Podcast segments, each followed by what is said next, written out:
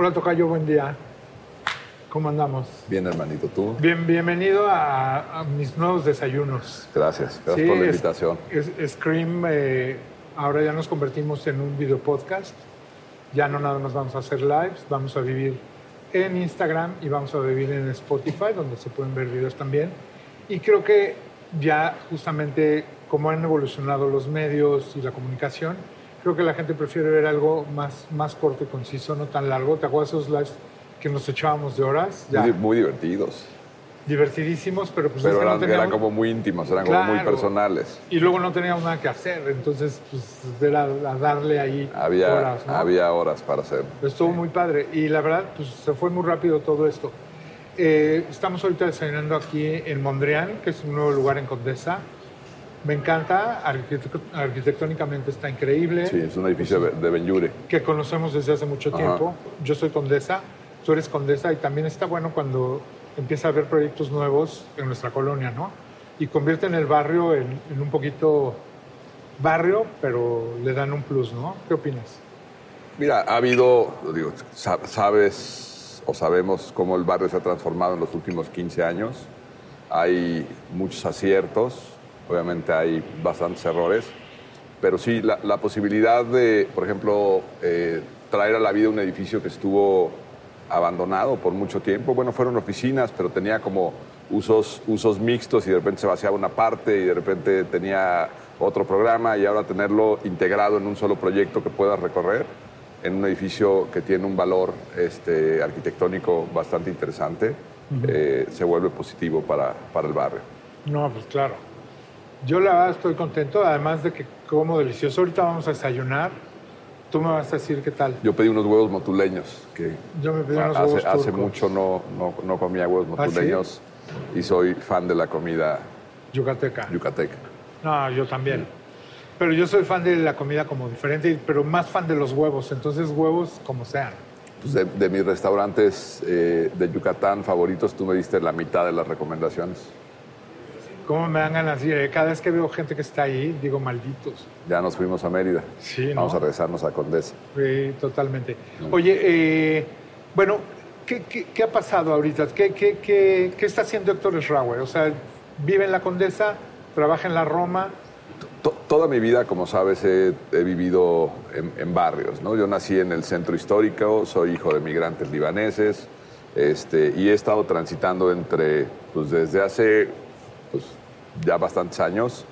Viví en Roma, luego me moví a Condesa, luego regresé, no, Roma, Roma, luego me fui a Condesa, estuve unos años, pocos años en Polanco, este, y luego estoy en la San Miguel Chapultepec, y luego estoy en Condesa de nuevo.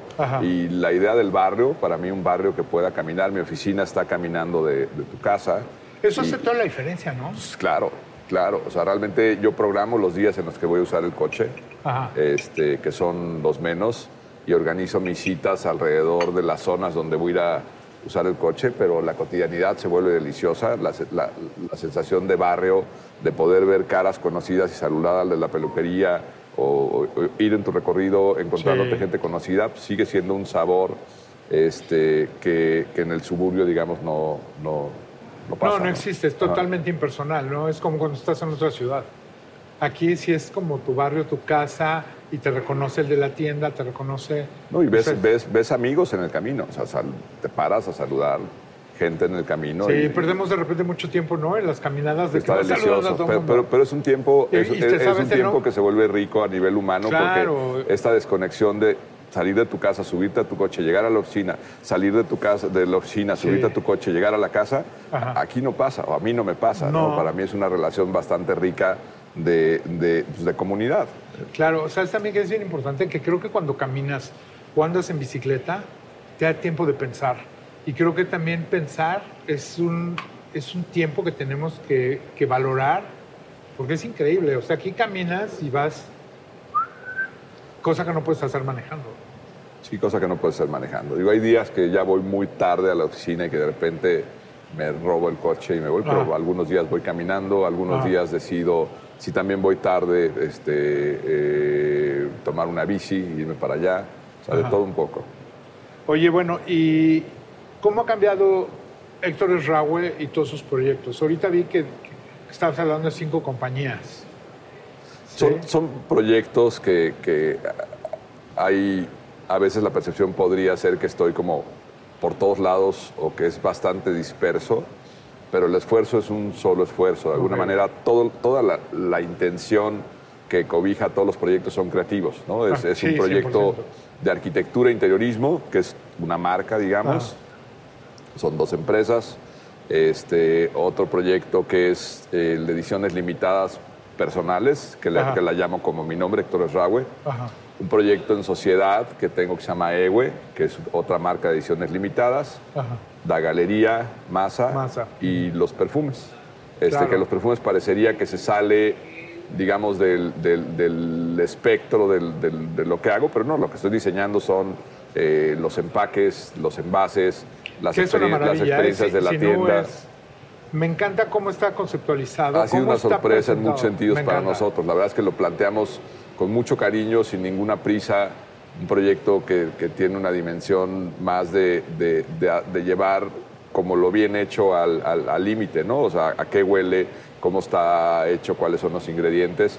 Y, y eso viene, o si no nace, de que, de que hemos hecho muchas marcas, ¿no? Si, si- si te acuerdas, con Nacho Cadena, este, que es mi socio en el proyecto, hemos hecho marcas como Cielito Querido, hicimos Garat, Claro. este, Califa, ¿no? Hemos Sí. desarrollado, bueno, Califa lo hice yo, pero en ese espíritu. Y, y veíamos que muchas de las marcas que hacíamos tenían un buen impacto y generaban, digamos, un buen canal de consumo.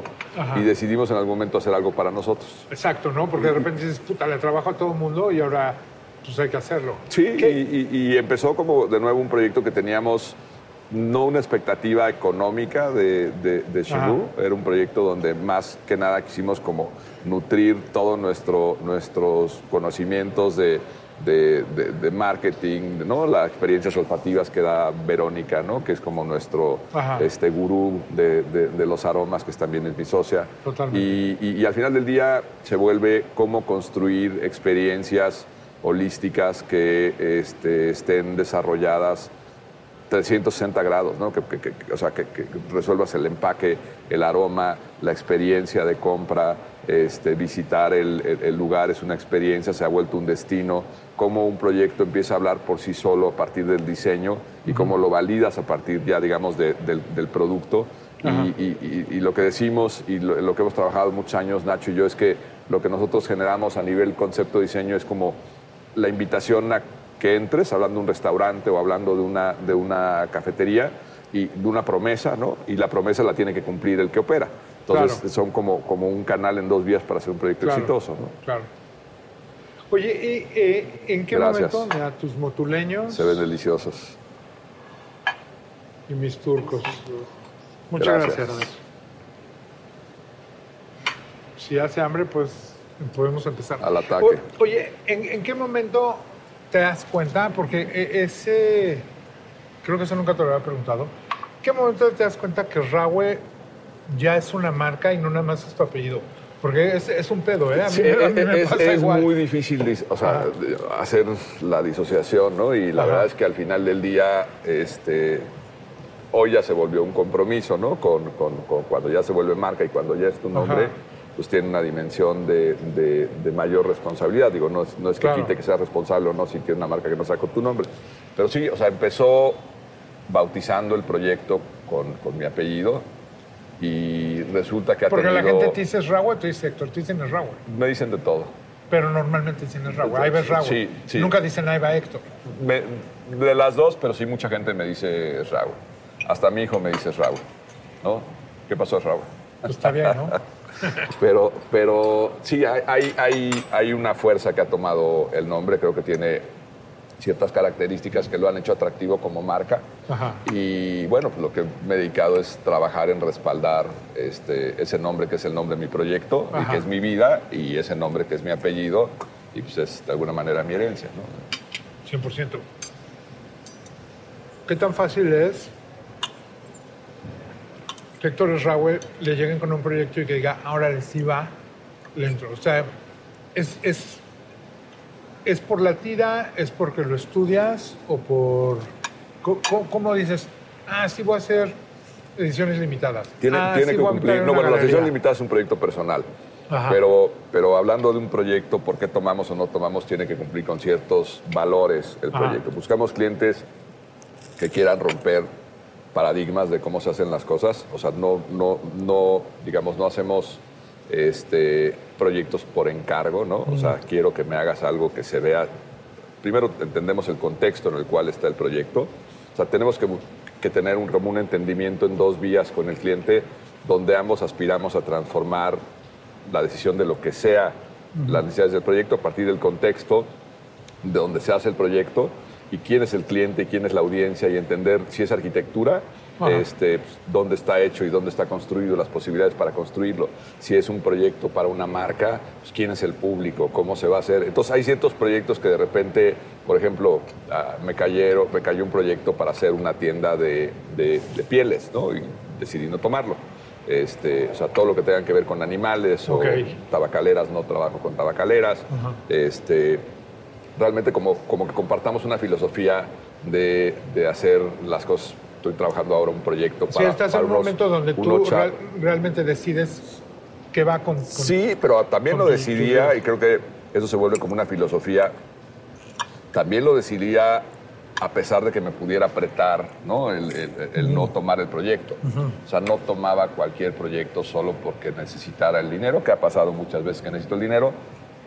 Pero de nuevo, la visión que tengo siempre ha sido a más largo plazo y entender que comprometer, voy a ser redundante, comprometer la visión a partir de resolver algo momentáneo, ¿no? De alguna manera... Este, No funciona. No funciona a nivel personal, o sea, me estoy traicionando, ¿no? Claro. Y, y- y bueno, la verdad es que ha- no solo ha demostrado haber sido la decisión correcta, Ajá. Sino que de alguna manera nuestros clientes ya cuando se acercan con nosotros saben que, hay un, que, que va a haber un proceso que es distinto a, a- a un proceso convencional, ¿no? Claro, que también es, es- Porque tus clientes también justamente tienen ese perfil, ¿no? Como tú dices, son, son aventados, quieren romper esquemas. Y está increíble cuando te cuentas un, un cliente que se convierte como en tu cómplice, ¿no? Y en tu partner para hacer estas cosas. Y, y lo que es increíble, obviamente, es hacer un proyecto con un cliente, que te lo prueben, que funcione. Pero lo más interesante es cuando ese mismo cliente te vuelve a hablar porque, tiene otro, porque tiene otro proyecto, ¿no? Y pasan 10 años y sigues trabajando con esa persona porque hay un entendimiento de nuevo. O cuando tienes un cliente que es duro, ¿no? Este, y que no entiende el valor de Ajá. transformación del diseño Ajá. Y que vive la primera experiencia, me ha pasado con restauranteros, Ajá. y que después de muchos años sigo haciéndoles todos sus restaurantes, porque entendieron el valor de la diferenciación y entendieron el valor de hacer un proyecto donde tenga identidad y donde sean únicos y donde no sea genérico. Este, y, y cuando, cuando puedes como mover una voluntad, ¿no? Que era ajena al diseño, que no percibía el diseño como un valor, este, pues se vuelve... vas ganando, Ya vas claro. ganando, ¿no? O sea, creo que, que gana, gana, pues gana, gana todo el proceso, ¿no?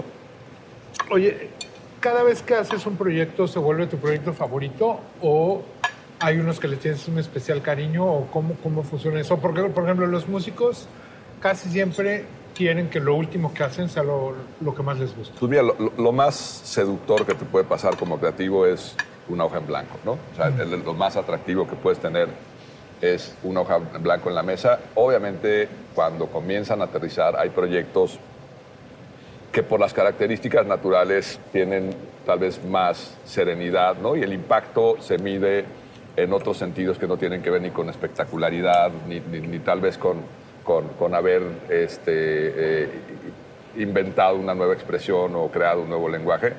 Y hay otros proyectos que en esencia, por ejemplo, estamos haciendo una fábrica de tequila con una comunidad completa en los altos de Jalisco. este, pues eso es tremendamente seductor como lo quieras ver, ¿no? No, no- Claro. no hace menos otros proyectos, pero si me dice, oye, te- que, este, ¿qué te gustaría hoy ver construido así como, ¿no? Ya a, a la brevedad, me Eso. encantaría ver la fábrica de tequila. Que no quita que me seduzcan los demás proyectos. ¿no? Oye, por ejemplo, ese proyecto de la fábrica, así de, a ver, Raúl, haz lo que quieras, o, o- o los dueños se meten mucho. No, no, o sea, es, es un proyecto que tiene pies y cabeza, ¿no? Y que de alguna manera es el primer, este, la primera fábrica de, tequila. Eh, es un proyecto de, una comunidad bioregenerativa y biodinámica, ¿no? De este cero impacto. Este, hay una lógica de conciencia, este, pues, no solo social, sino de conciencia eh, de impacto sobre, sobre el medio ambiente. Eh, y obviamente eso nutre las intenciones del proyecto y ellos son los expertos en ese tema y obviamente la traducción de eso a algo físico lo estamos haciendo nosotros. ¿Qué, qué tanto emociona, por ejemplo, ellos son los del proyecto que no saben nada de lo que tú haces, cuando ven lo que estás pensando, qué tanto los emociona y los motiva a decir, vamos por el camino correcto y vamos a ser más chingones? hemos tenido creo que hemos sido acertados, tenemos una metodología, de nuevo, nada de lo que hacemos responde a lo que se me antoja, ¿no? O a que me levanto y digo, hoy este, amanecí inspirado y la destilería... Va... Hay, un proceso de investigación, hay un proceso de cómo se construye en la zona, hay un proceso de cuáles son las expresiones de lo que más pasó, si hay un método para hacer bardas o un método para hacer fachadas, este, nos nutrimos de algo que para ellos de, alguna manera ya tiene un contacto con algo que conocen. Este, y en nuestros procesos hemos logrado con la mayoría de nuestros clientes hasta hoy, afortunadamente, tener una, una respuesta favorable. favorable. Y además que se emocionan. Y nos ha tocado, me ha pasado en especial cuando presentamos con Nacho, este, que hemos hecho proyectos que tienen eh, una narrativa como muy romántica para describir el proyecto. Hemos hecho llorar a algunos clientes en las presentaciones. Sí. Ya me dijeron a Nacho, ¿no? ¿Mm? Me imagino a Nacho. Sí, no, es, la verdad es que si, si puedes construir una narrativa que tenga pies y cabeza, que se vuelva este, lógica para, para, entender el proyecto, lo que le decimos a nuestros clientes, yo no trabajo para ti, de alguna manera trabajo para tu proyecto. O sea, si no entendemos la dimensión de que, de que lo que me interesa es que tu proyecto sea exitoso, porque tú puedes querer algo y yo puedo querer algo. La pregunta es qué quiere el proyecto y qué necesita el proyecto, que es...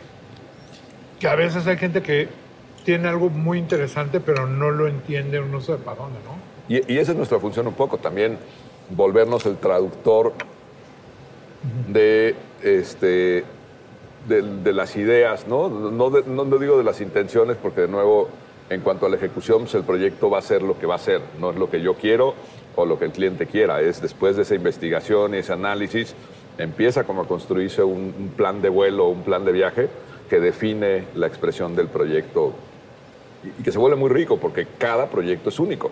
Cada propuesta es una. No hay, o sea, y es lo que me seduce cuando me preguntas qué es lo que más me seduce. Aunque pues sea me, una cadena, me seduce el, el, proyecto chiquito, ¿no? Estamos haciendo este, una, una o sea, desde una casa de 300 metros, ¿no? Este, o, estamos haciendo un localito de 20 metros, o estamos haciendo un plan maestro de, de 100 hectáreas, ¿no? ¿Qué tan importante es hacer equipo? La esencia de mi proyecto es colaboración. O sea, definitivamente, yo lo, digo en, algunas entrevistas que, dejé de ser sastre, ¿no?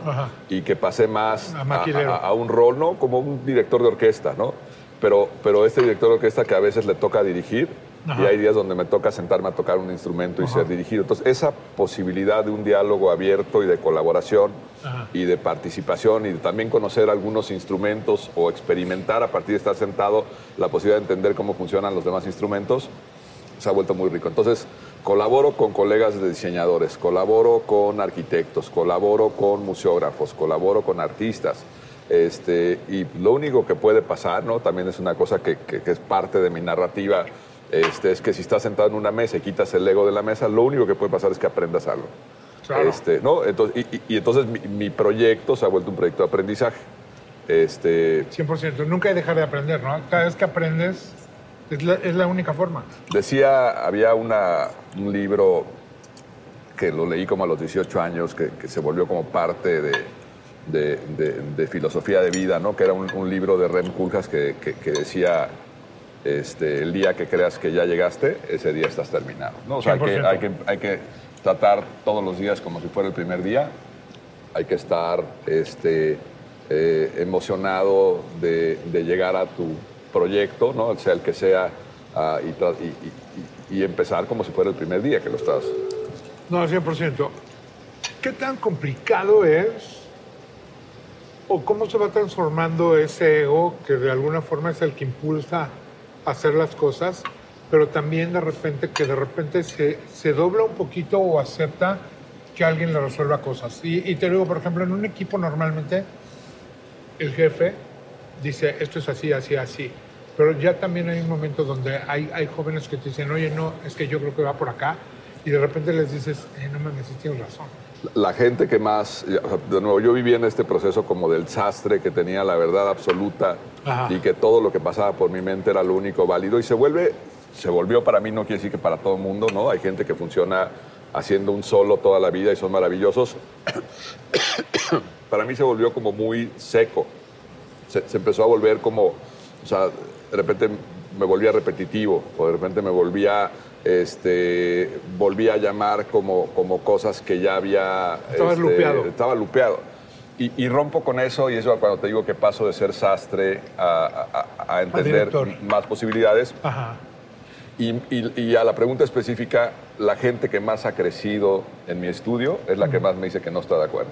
O sea, en el momento en que puedes entrar en un debate, un debate que tenga esencia y un debate Claro. que tenga fondo, no nada más es, no es bailando por un sueño, no es este, párate a bailar a ver qué sale, no, es Ajá. este, vamos a hacer un debate y si lo que estamos este, poniendo en la mesa tiene, tiene fondo y tiene esencia, pues sigue el debate. Y entonces construyamos algo a partir de eso. Y obviamente Claro. es lo que ha hecho a mi equipo más rico, ¿no? Lo ha hecho obviamente este, más eh, cercano y más orgulloso de, hacer sus proyectos, porque son sus proyectos, ¿no? Entonces tenemos ese diálogo que no solo son con colaboradores, es, interno también en el estudio. El estudio es un- un equipo multidisciplinario de diseñadores, arquitectos, interioristas, este, o sea, el espectro, digamos, creativo completo, ¿no? ¿Cómo escoges a tu equipo? Porque tienes que tener un ojo. Escoger equipo, o sea, hacer equipos es increíble, pero saberlos escoger es complicado. Tienes que tener mucha intuición. Mira, la mayoría, afortunadamente, han sido aciertos, pero también cometes errores. Es, es muy difícil en un proceso creativo, sobre todo cuando estás mezclando mentes que, que- que- que obviamente tienes que aspirar a, a- a- a la individualidad ¿no? de, de la gente y obviamente tenemos que entender que yo no puedo ser como estudio la visión de toda la gente que participa. Tenemos que permear una visión. Y en ese diálogo es donde se permea la visión. Y obviamente hay gente que está más activa en permear su visión y hay gente que simplemente dice, díganme qué hacer y yo lo hago, ¿no? Yo Normalmente me acerco más y me seduce más sentarme en una mesa con quien cuestiona y con quien Sí, donde promueve. están pasando cosas. Claro, claro, a, a- a algo tan estéril como, pues a mí dime qué hago. Y no quiere decir que hay gente que funciona muy bien en esos terrenos y que la verdad este, eh, pues, la puerta está abierta para que todo el mundo se suba a opinar, pero pues, hay quien decide no y no está mal, ¿no? Pero Oye, ¿qué pasa con la gente que se va? Porque siempre pasa que en una compañía gracias. Pues, hay un momento que tienes a alguien que, que resulta que es muy bueno y de repente dice, oye Héctor, ya voy a poner yo mi propia compañía. Pues tengo muchos casos de exintegrantes que han puesto eh, sus estudios Ajá. y que afortunadamente o que han conseguido becas en el extranjero o que eh, se ha vuelto como una buena plataforma, Ajá. eh, digamos, de, de generar competencia, ¿no? Y, la competencia siempre para mí ha sido un tema sano, el hecho de que tenga generaciones, a veces generaciones de gente que ha estado en el estudio, que me esté pisando los talones, Ajá. lo único que hace es motivarme A seguirle dando. a seguir corriendo, ¿no? Y, este, y, y veo obviamente... Pero de por- repente sí hay gente a la que dices, "Puta, sí lo extraño. ¿no? Sí, claro.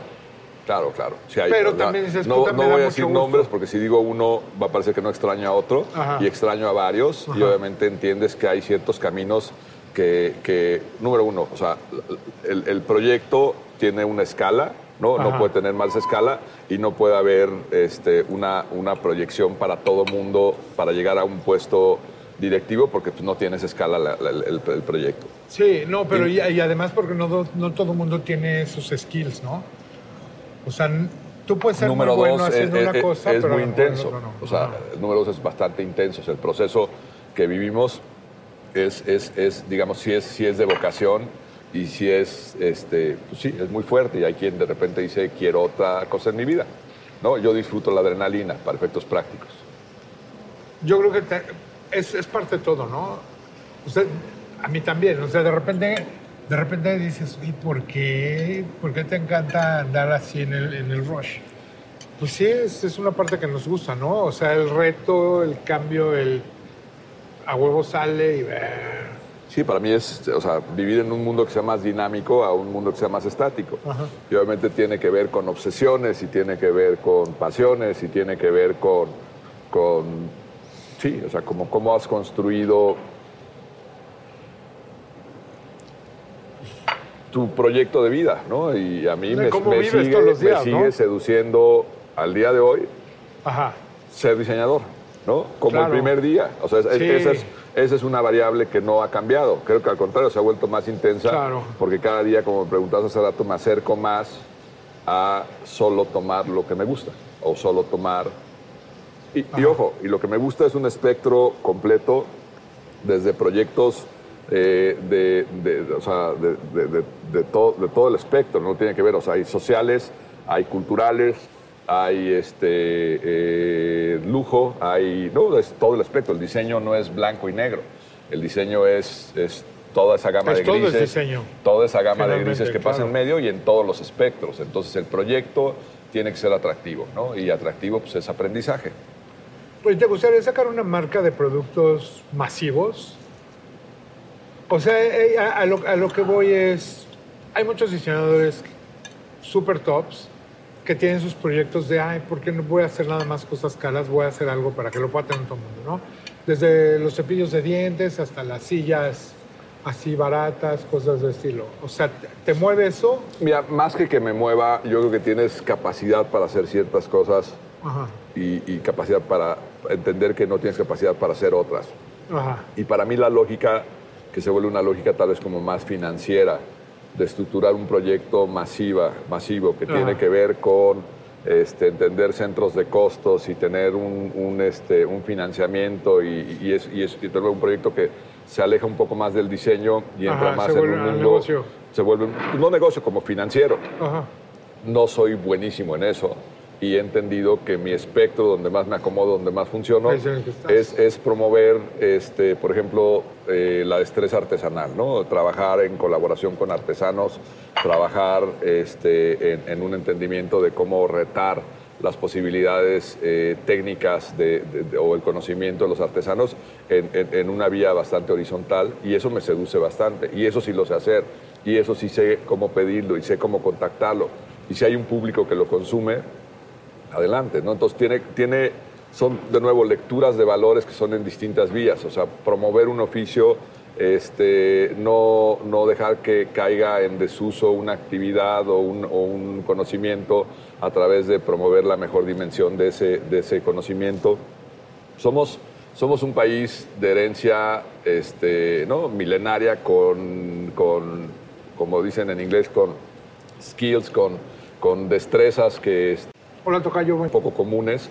Y, por qué dejarlas desaparecer? Y hoy, hoy, hay un público interesado este, que está volteando a ver a México como, como, como una cuna de diseño este, eh, internacional, ¿no? Y, que está consumiendo lo, lo, que el país, o sea, cuando, no es que cuando íbamos a pensar, porque ese fue un objetivo desde hace 40 años o 30, no, 30 años que empecé a hacer esto, pero, pero hoy verlo, hoy ver que vendemos en Shanghái o que vendemos en, en, París o que vendemos en, Dinamarca o que vendemos en Nueva York o que vendemos en Miami, pues ha, sido este, pues gratamente sorpresivo, ¿no? Y no, o sea, no somos los únicos. Hay, hay, toda una comunidad de diseñadores, gracias. Hay toda una comunidad de diseñadores este, mexicanos que eh, viene una exposición ahora en Nueva York de Friedman Benda, ¿no? donde, donde toda la exposición es alrededor de diseñadores, arquitectos y artistas mexicanos hay un renacimiento este, de la escena creativa La escena creativa se extiende, ya lo habíamos platicado, hasta los restaurantes, ¿no? O sea, A todo. Lo, que, lo que ha pasado en cocina, lo que ha pasado en arquitectura, lo que pasa en diseño, lo que pasa en arte.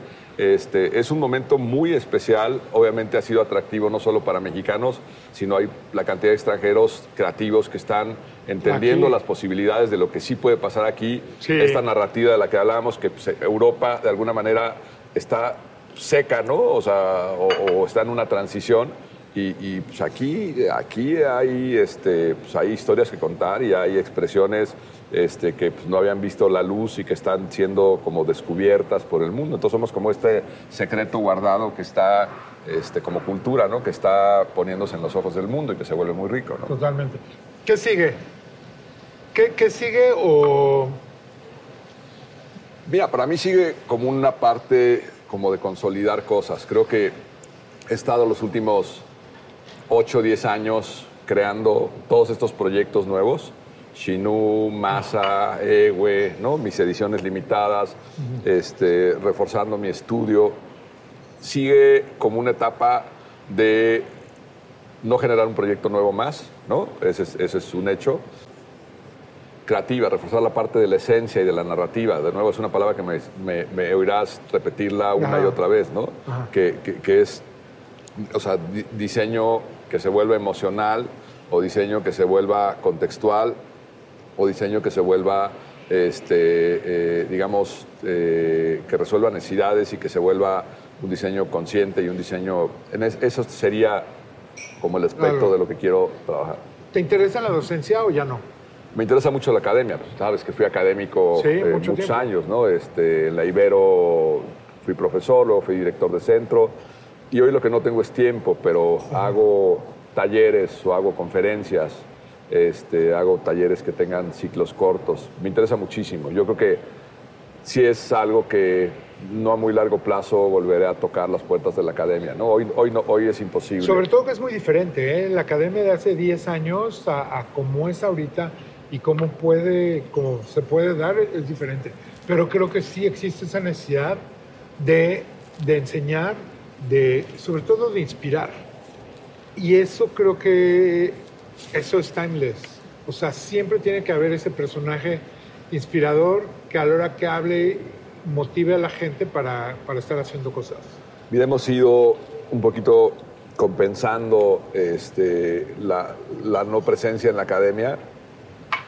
Somos un estudio que, que es de puertas abiertas, o sea, nos visitan estudiantes, nos visitan este, gente de todos lados y, y contamos sin empacho nuestros procesos, porque el secreto no es esta cosa que abrazas y que nadie puede ver, o sea, así de abierto, ¿no? Es, es una metodología que se nutre de, de un análisis, un diagnóstico, este, un concepto sólido que, que- que viene de esta narrativa que se construye y, y todo lo demás son procesos más convencionales, ¿no? Un proyecto conceptual, eh, anteproyecto, ejecutivo, todo, todo lo que pasa siempre. Pero o sea, el secreto es que no hay secreto. El secreto es que es una metodología que tiene que ver con conocimiento, aprendizaje, este, ¿no? O sea, no, no hay nada que esconder, no hay una fórmula secreta que esté debajo de la, de la mesa o que la tenga Sí. guardada en la bolsa y que no la puede ver nadie. ¿no? Entre los Totalmente. colegas, entre los arquitectos y diseñadores nos compartimos proveedurías, nos compartimos técnicas. Si me habla mi competencia, le digo cómo hice tal cosa. Este, pues ahí no está la magia, o sea, no es, no es algo que, que- que- que te haga único, ¿no? Este, pues, la magia está en seguir trabajando y en hacer Sí, en, se- en seguir desarrollando ideas. Y, y- Oye, Evaristo ya dijo que quiere ser. ¿Le Vale. gusta el diseño o no? Ya lo mencionó, ¿Eh? todavía no se la celebro para no generar ningún tipo de presión, Ajá, que decida él si quiere o no quiere. ajá. ¿no? Está padre, ¿no? Sí, me encantaría, pero, pero bueno, es decisión de él. ¿Ese es, es como tu diseño más chingón? Sí, sí, sí, sí, sin lugar a dudas. Es este, es el más chingón de todos. ¿no? Y además, ¿cómo crece ese diseño, güey? Por semanas, cabrón, por, por días. Está increíble, tocayo. Oye, me, me encanta, bueno, me encanta verte, nos hemos visto últimamente. Eh, pero bueno, gracias por venir Gracias a ti. a, a mi- a mi primer episodio de nueva temporada. Espero que hayas desayunado rico. Muy rico, los ¿Sí? motuleños estaban deliciosos. Sí, los míos ¿no? también buenos, ya me los eché dos veces, pero muy bien. Luego echamos otra.